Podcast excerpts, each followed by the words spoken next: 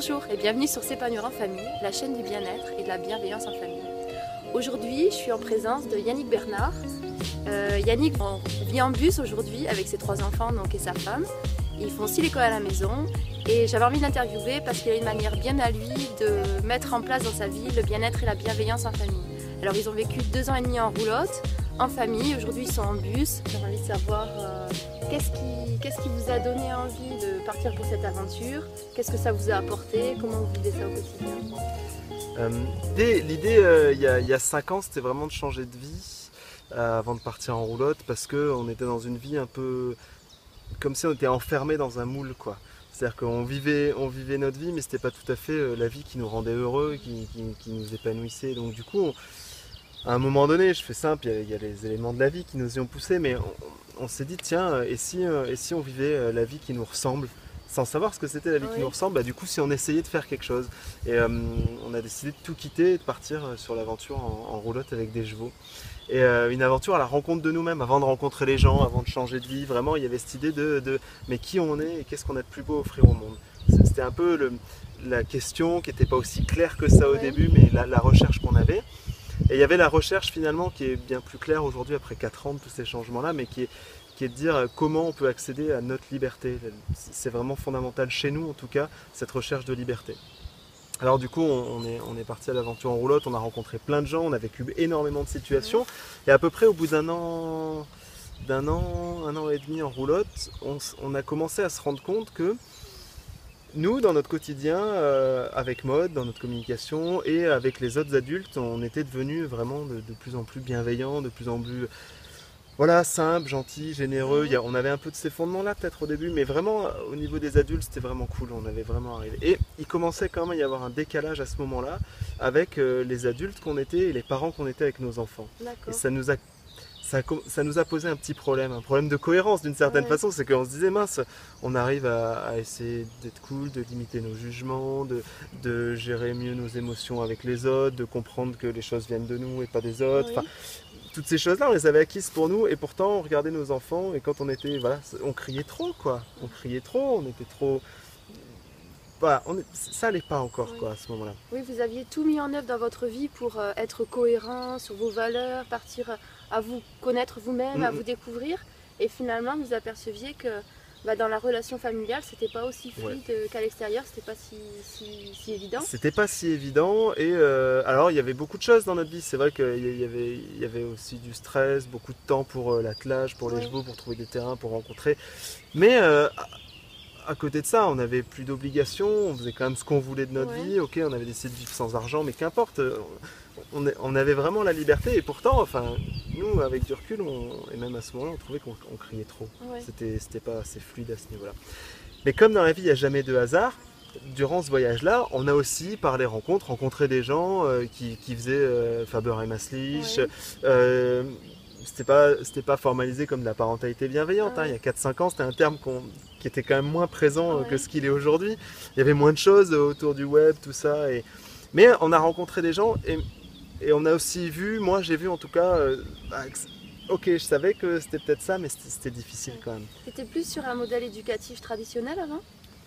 En fait, avec Mode, euh, on, a, on, a, eu tous les deux un modèle éducatif plutôt traditionnel. Et nous, on oscillait en permanence entre euh, laxisme et autoritarisme. Quoi.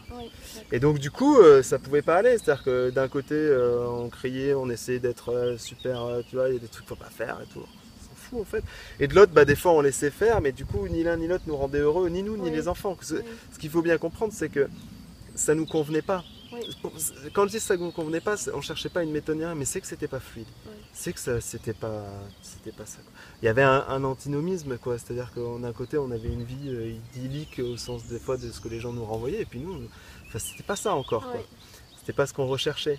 Et donc, euh, bah, l'objectif à un moment donné, euh, ça a été de se dire bah, si on faisait un petit peu différemment, notre, Arthur il nous a beaucoup aidé. Les enfants c'est des, des, moteurs. Je veux dire, si on, avait changé aussi pour eux euh, d'une certaine façon, ils nous ont donné une forme de conscience et on les a beaucoup observés pendant le voyage en roulotte parce qu'ils nous ont énormément appris de par euh, leur vivre l'instant présent, la simplicité, la facilité d'expression des émotions. Enfin, c'est incroyable les enfants quand on, on a commencé à apprendre d'eux, Eh oui, euh, vraiment. C'est c'est là que ça a commencé à changer. Et puis, euh, bah, il y a eu la parentalité bienveillante qui est arrivée je- un petit peu avant la naissance d'Emmy, donc euh, un an et demi, presque deux ans après qu'on soit parti, Oui. où là on a décidé avec Maud de faire différemment, d'être d'autres parents. Mais c'était vraiment, à un moment ça a été un choix, c'est-à-dire Ouais. que c'était le choix de dire je, je veux faire différemment. Et je pense que de toute façon, tant qu'on n'a pas fait ce choix-là, tant qu'on n'est pas arrivé au bout de l'expérience qu'on a fait, quand on n'a pas fait le choix de faire différemment, c'est quand même pour moi compliqué de faire différemment. Oui, vous oscilliez entre deux choses, mais vous n'aviez pas vraiment décidé de où vous vouliez aller Alors, parent. voilà, mais même si on savait pas encore où on allait, Oui. on n'avait pas fait le choix de dire euh, maintenant on va faire différemment.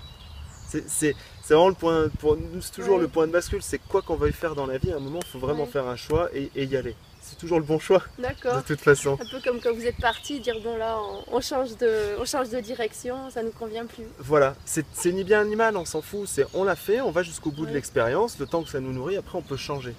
Ouais, sur la parentalité, c'est un peu compliqué, un peu plus compliqué, c'est pas que c'est compliqué, c'est que l'échelle de temps est totalement différente et Ouais. diluée. Et donc euh, on a rencontré la parentalité bienveillante à travers euh, un blog euh, sur les super parents, Camille et Olivier, qu'on a rencontrés aussi, qui sont vraiment des gens, des gens qu'on aime beaucoup. Et, euh, et c'était au moment où ils lançaient euh, leur version test de, la, de leur formation sur la parentalité oui. Avec bienveillante Isabelle avec. Isabelle Fillosa. Ouais. Et donc bah, ça rejoignait des lectures, ça rejoignait des choses qu'on avait vues. Et là on a commencé à découvrir que la parentalité bienveillante c'était pas une méthode, c'était pas un, un concept, c'était pas des recettes miracles, c'était aller chercher à l'intérieur de soi Ah oui. l'enfant qu'on a été. Oui. Et là ça a commencé à changer. Et là du coup, euh, bon bah nous on avait travaillé sur l'adulte qu'on était, sur plein de choses, euh, voilà, mais on n'avait pas vraiment travaillé consciemment sur euh, quel enfant j'ai été, quels étaient les parents que j'ai eus et qu'est-ce qui se passe à l'intérieur de moi. Et finalement, Ouais. quand je regarde mon enfant, qu'est-ce qui se passe? Est-ce que c'est son comportement ou est-ce que c'est mes neurones miroirs qui s'agitent pour me dire que bah, moi, quand j'étais enfant, dans la même situation, j'ai vécu une situation difficile et que j'ai pas pu exprimer et que je reproduis inconsciemment. Ça a été eh compliqué. oui. Voilà, C'était- c'était plus des méthodes, c'était vraiment aller continuer dans cette recherche de connaissance de soi. Et là, ça allait même dans les endroits pas faciles. Ouais, ah bah oui, oui, oui, là clairement on était. Alors autant dans la vie en roulotte, on était, bah, on avait pris l'habitude d'apprendre à bras le corps, ce qui arrivait, les événements, tout ça. Autant là avec les enfants, euh, bon bah, il y a eu ce premier truc de comprendre ça. Il y a eu un autre truc avec lequel on n'est pas toujours à l'aise avec mode, qui a été de dire ah, mince quoi, on a raté plein de trucs aussi. Mm, mm. Alors, La euh, culpabilité. Ouais, bah, culpabilité, et puis rien n'est rien n'est irrattrapable dans la vie. Il y a toujours eu chez nous de toute façon l'amour, euh, l'envie, etc. Mais bon, c'est dommage, il y a des trucs qu'on ne savait pas vraiment. Il y a- Mm. être parent, ça s'apprend. Mais ce qu'on n'a pas compris, c'est que ça s'apprend pas à travers, euh, enfin en tout cas c'est ma manière de penser, ça s'apprend pas à travers comment faire, ça s'appelle à- Oui. à, comment être, quel parent je suis à l'intérieur de moi, qu'est-ce, que, qu'est-ce qui se passe, et à chaque fois que je vois mon enfant, qu'est-ce qui se passe quoi? Est-ce que ça m'appartient ou est-ce que ça lui appartient Mm. Et ça, ça a été, mais toujours aujourd'hui, Mm. c'est juste c'est plus facile, ça fait deux ans maintenant que, Mm. un peu plus de deux ans qu'on on- on- on est rentré dans tous ces schémas-là. Et là, on a vraiment changé. Donc on a, on a fait cette formation, on a découvert, on on n'a on n'a pas toujours tout fait. Il y a des volets qu'on n'a pas voulu entamer sur les frères et sœurs. Euh, Oui. Pourquoi? Parce qu'avant d'entamer chaque volet, euh, de toute façon, il faut aller chercher euh, quelle fratrie j'ai eu, quel Eh truc. faut être On n'a pas euh, toujours envie de, de faire tous les chantiers en même temps, on fait déjà beaucoup de choses dans notre quotidien. Mais, euh, mais on sait que de toute façon, euh, si on veut régler euh, les problèmes de fratrie de nos enfants, il faut qu'on aille d'abord euh, régler nos problèmes de fratrie à nous. Et d'ailleurs, il est fort à parier que euh, les problèmes de fratrie qu'ont nos enfants euh, sont là pour venir faire sortir l'émotionnel qu'on a emmagasiné sur les problèmes de fratrie qu'on a eu, de positionnement, de place, de je sais pas trop quoi. Et ça a fondamentalement changé plein de choses. Et euh, mais ça, c'était l'idée quoi. Après, il faut appliquer. C'est... Et euh, bon, bah, ça, ça- ça- ça prend un peu de temps quand même.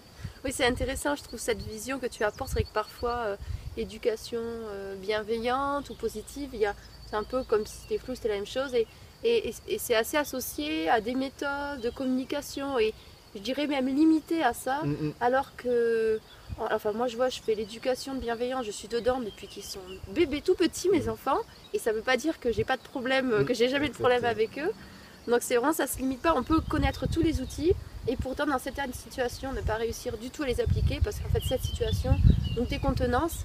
Et donc là, ça demande d'aller chercher euh, en nous, effectivement. Et j'aimerais savoir, toi, est-ce que tu as des, euh, des éléments, des méthodes qui t'a fait dépasser certaines difficultés à des moments où tu te voyais clairement en difficulté dans cette situation?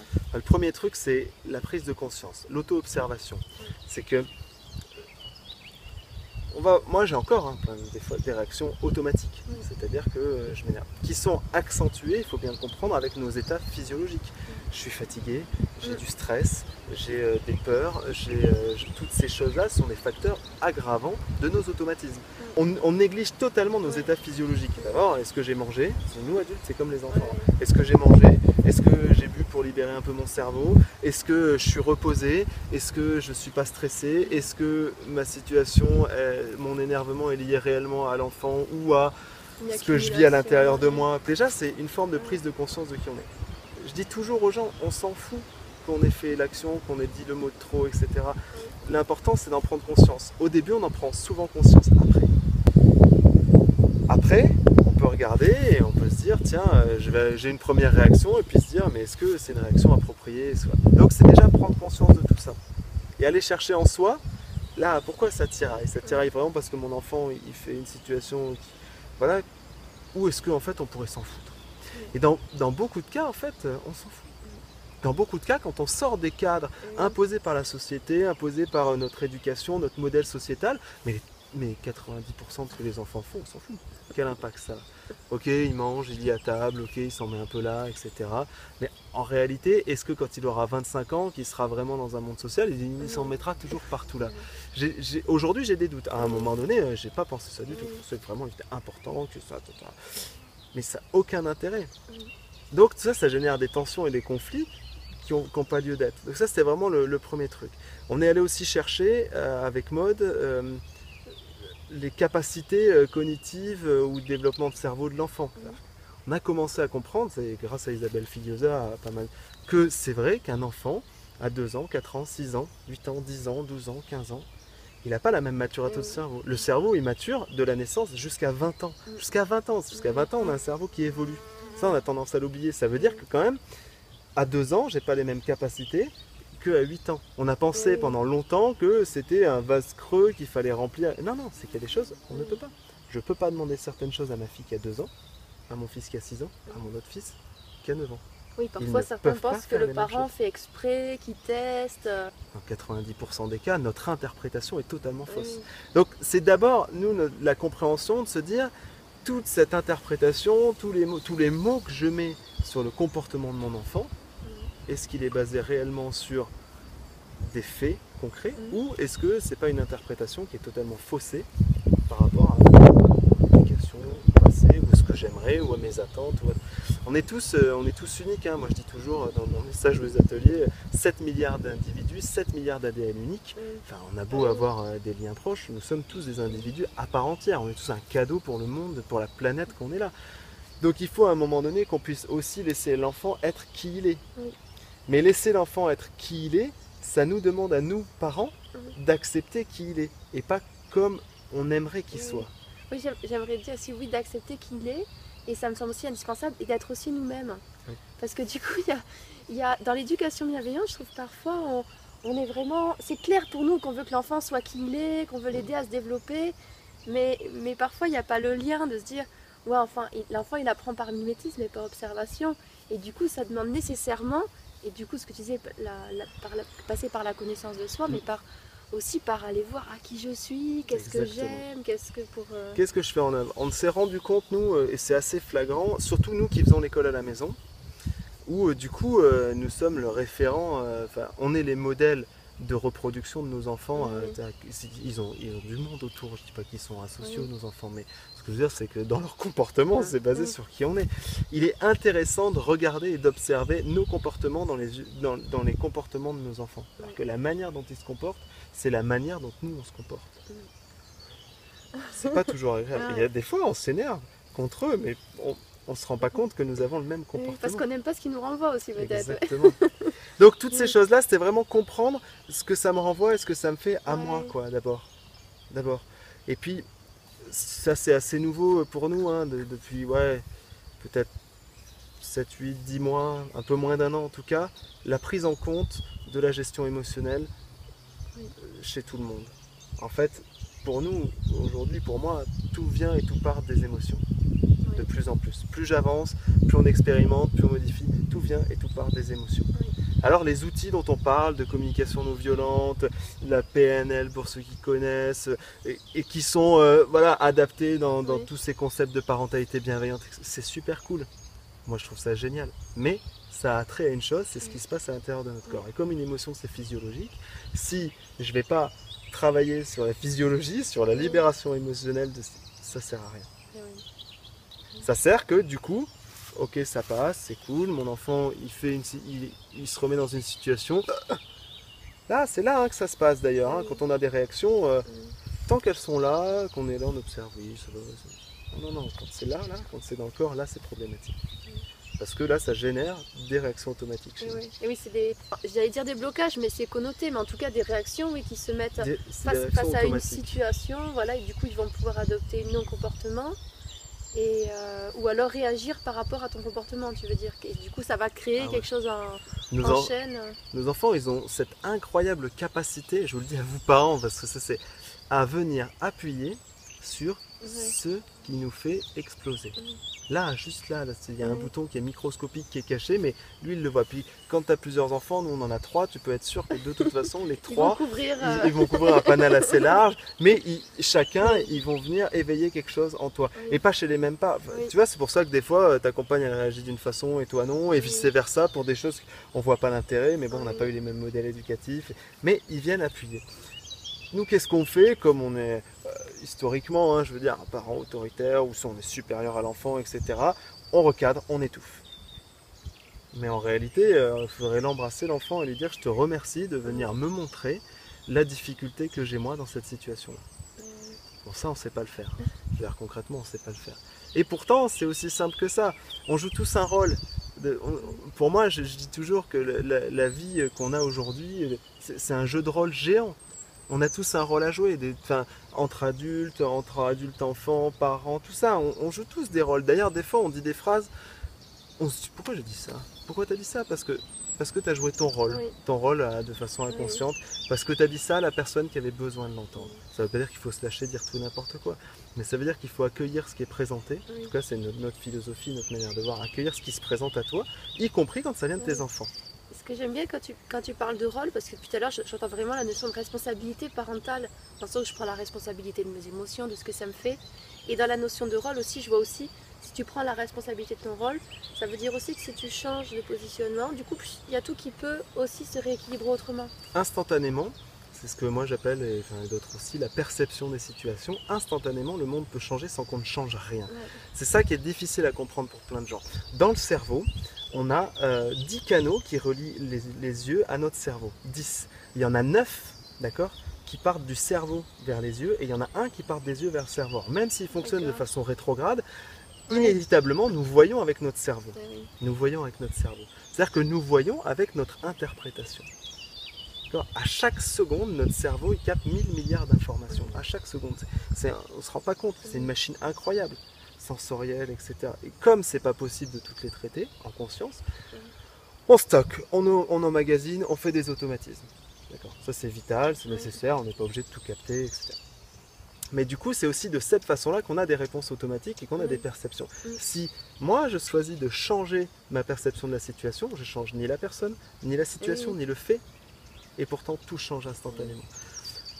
C'est incroyable de voir à quel point finalement, moi j'ai une action phénoménale sur le monde qui m'entoure. Et donc sur mes enfants, et donc sur mon conjoint, parce qu'on ne peut rien changer d'autre dans ce monde que soi. Eh. C'est très compliqué à comprendre dans le couple et dans la famille.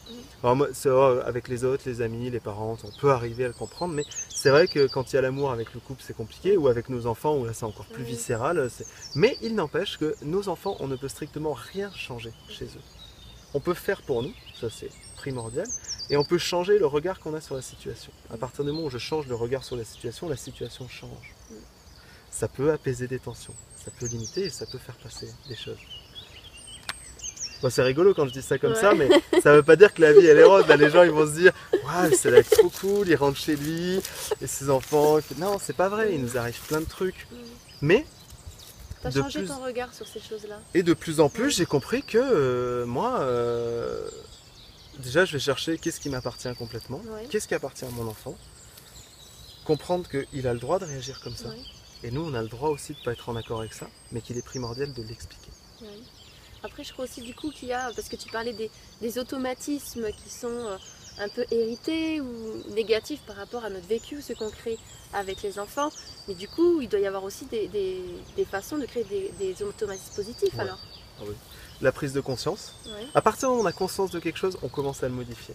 Les gens qui me disent Ah, j'ai encore réagi comme ça, mais euh, ah, mais c'est super, Mm. ça va, ça va, Mm. on se détend. T'en as pris conscience. Mm. À la millième fois où tu auras pris conscience de ça, tu vas commencer à changer. Observez les enfants quand ils apprennent à marcher, quand ils apprennent à faire du vélo, quand ils apprennent à parler. Mais est-ce que vous avez déjà vu un enfant, même s'il peut s'agacer des fois autres, mais vraiment au début rarement quand même, euh, en avoir marre d'essayer? Non c'est le mécanisme de la vie. Alors pourquoi on devrait en avoir marre d'essayer? Pourquoi ça doit fonctionner au premier coup? Non, réessayons, essayons, essayons encore, adaptons. À chaque fois, on va prendre conscience, faire un pas. On va le faire un peu plus tôt. On va le faire un peu mieux. On va. Ok, c'est cool. Et puis à le temps d'analyse, moi j'ai l'impression qu'il se, rétrécit. Comme tu disais, des fois on s'en aperçoit longtemps après, Hmm. mais je fais le parallèle avec euh, d'autres situations où parfois on se dit ah mince, on- quelques jours après on dit quand même j'ai j'ai peut-être euh, euh, réagi de façon excessive. Mais euh, en tout cas, je trouve que les temps, de plus en plus qu'on en est conscient, les temps se rétrécissent. Euh, Bah, c'est la première étape. C'est-à-dire que d'abord, on se rend compte que ah oui, il y a une semaine, j'ai vraiment fait un truc, mais tu continues. oui, Et puis après, d'une semaine, ça passe à une Ouais. journée. Puis d'une journée, ça passe à quelques heures. Puis après, ça passe à là maintenant. Ouais. Et puis à un moment donné, ça va commencer à arriver soit sur le moment, soit un petit peu avant. Et là, on commence à avoir le choix conscient de dire tiens, je peux essayer autre chose. C'est incroyable. Nous, on a essayé des trucs, des, des- des techniques, voilà, euh, ch- changer trois mots et d'observer. Quand on fait la formation sur la parentalité bienveillante, ou quand on lit des livres d'Isabelle Filiosa ou d'autres, hein, je- mais tu te dis c'est quand même un peu gros, quoi. C'est vraiment gros. Tu, tu- tu parles à l'enfant, tu lui parles de ses émotions, et, et- enfin, mais essayons. Et c'est incroyable de voir, c'est gros, mais ça marche. Ouais. Et ça marche chez les adultes et chez les enfants.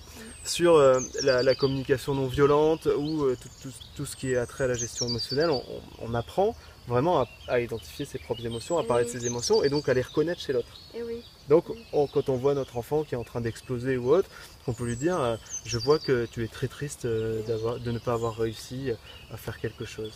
Alors qu'avant, on va trouver des solutions, des machins, tout ce qu'on avait. Cette elle est, elle est bateau.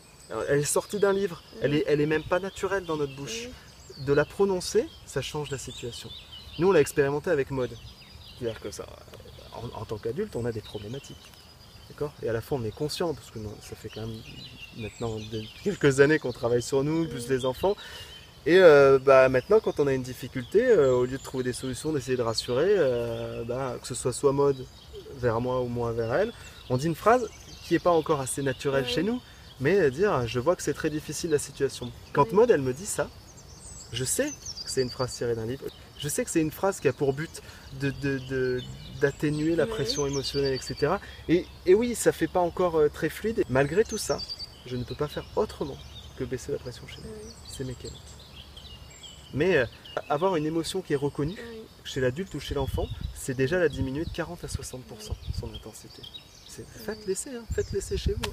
C'est la diminuer. Je trouve que l'éducation bienveillante, elle amène beaucoup à, à développer son intelligence émotionnelle en tant que personne parce que souvent, c'est aussi en rentrant là-dedans qu'on se rend compte que nous-mêmes, on a des émotions, l'importance de mettre des mots dessus.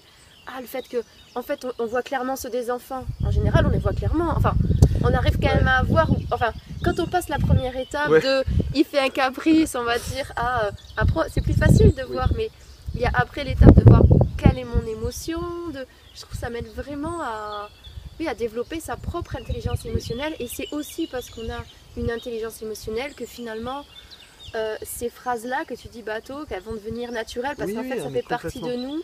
Et donc, du coup, aussi, les enfants vont comme ça apprendre en, en nous regardant. Ou, euh, on, on a, il y a deux intelligences, d'accord? On est dans un monde qui survalorise ce qu'on appelle le quotient intellectuel, l'intelligence de la raison. Euh, mais ce qu'on sait sur cette intelligence de la raison-là, euh, ce fameux QI, c'est qu'il est le même de notre naissance à notre mort. Il n'évolue pas le QI. D'accord? On a un QI euh, qu'on pèse souvent sur l'âge de 6 ans, ça sera le même jusqu'à... L'intelligence émotionnelle, qui est l'intelligence du cœur, elle, et c'est ça qui est génial, elle, elle évolue.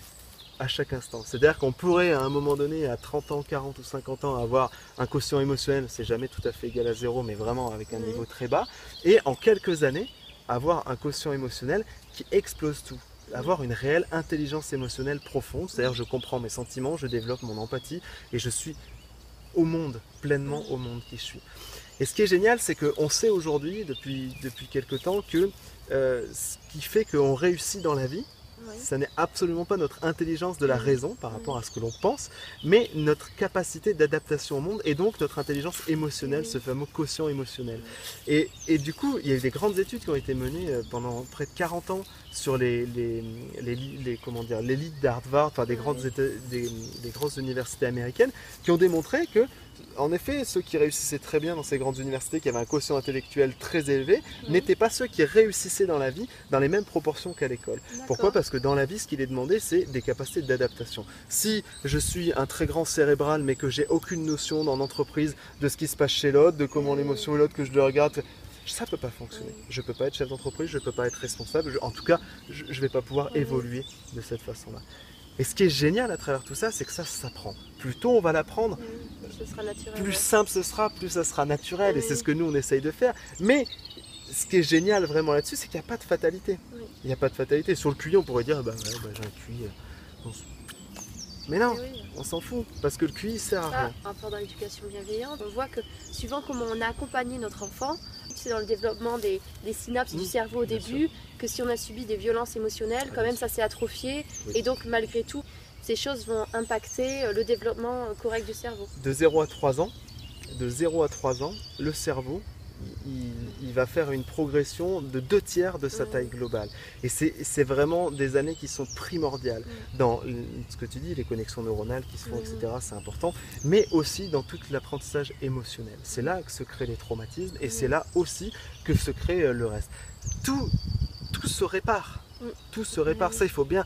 Enfin, nous, on, a, on allait avoir ces réponses-là, parce qu'on a parlé un peu de culpabilité tout à l'heure, mais bien sûr, tout se répare. Mais oui, il n'y a, pas de fatalité. Oui. Et puis, même nous, aujourd'hui, on est en train de surdévelopper, si je puis dire, notre intelligence émotionnelle, parce que c'était pas, il y a 30 ans, 35 ans, c'était pas comme ça que ça fonctionnait. Nos parents, ils ont fait ce qu'ils pouvaient, c'était pas encore dans l'air du temps. La, la neurobiologie, ça fait 15 ans qu'on commence à comprendre comment fonctionne le cerveau. 15 ans, bon, même si des fois on, on a envie d'en vouloir à nos parents, nos parents, ils ont fait ce qu'ils ont pu. D'accord? La question, c'est moi, qu'est-ce que je fais aujourd'hui avec tout ce que j'ai? Donc, il y a quand même des choses qui se créent à ce moment-là. Et donc, plus on va créer d'automatismes, plus on va remplir ce qu'on appelle en parenta- parentalité bienveillante le réservoir affectif de l'enfant, qui est, qui est rien d'autre que de l'intelligence émotionnelle et de l'empathie. C'est rien d'autre que ça en réalité. Plus on, on peut supposer, je mets des guillemets, l'éducation c'est trop long, mais en tout cas, que la réponse au monde de notre enfant sera plus adaptée. Rien d'autre. Oui, on lui Mais donne des armes pour plus tard, ce qui est vraiment le sens de l'éducation. De toute façon, terme. voilà, l'éducation, euh, moi je suis arrivé à la conclusion de dire que aujourd'hui, on doit préparer nos enfants pour un monde demain que ni eux ni nous on connaît.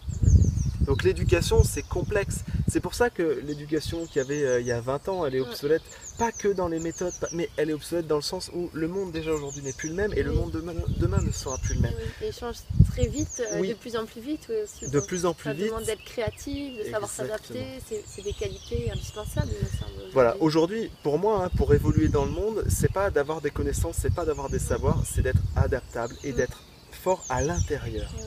Si je suis fort à l'intérieur de moi, l'extérieur pourra changer autant qu'il changera. Moi, j'aurai toujours toutes les ressources à l'intérieur de moi. Il y a, une expression, je, la- dirais mal, mais qui dit euh, l'oiseau qui est sur la petite branche frêle au bout de l'arbre, il n'a pas peur que la, il n'a pas confiance dans la branche, il a confiance dans ses capacités à voler. Oui. C'est-à-dire qu'en fait, Oui. si la branche elle casse, lui, ça lui posera pas de problème parce qu'il va arriver à voler. Ben, c'est un peu ça, c'est-à-dire que quoi qu'il arrive dans nos situations, il faut avoir la confiance que j'ai à l'intérieur de moi toutes les ressources nécessaires. Alors on l'a tous, il faut juste s'y reconnecter. Moi qui travaille à la fois avec les adultes et à la fois avec les enfants, enfin je travaille surtout avec les adultes dans mon métier, mais dans notre famille tous les jours je fais avec les enfants. finalement à se reconnecter Mais- à cette force intérieure. Eh bien pour l'enfant c'est pas à s'y reconnecter, c'est à ne pas s'y Oui, déconnecter. oui, je parlais par rapport aux adultes. oui. Moi, je- ouais, alors l'adulte, bah, l'idée c'est de se reconnecter à qui Oui, je suis oui. et ce que je sais, Oui. mais l'enfant c'est d'arriver, et c'est très complexe, hein, très franchement, à le, le minimum possible, le déconnecter de qui il est réellement et de ce qu'il a de plus beau à offrir au monde. Oui. C'est pour moi c'est le sens de la vie.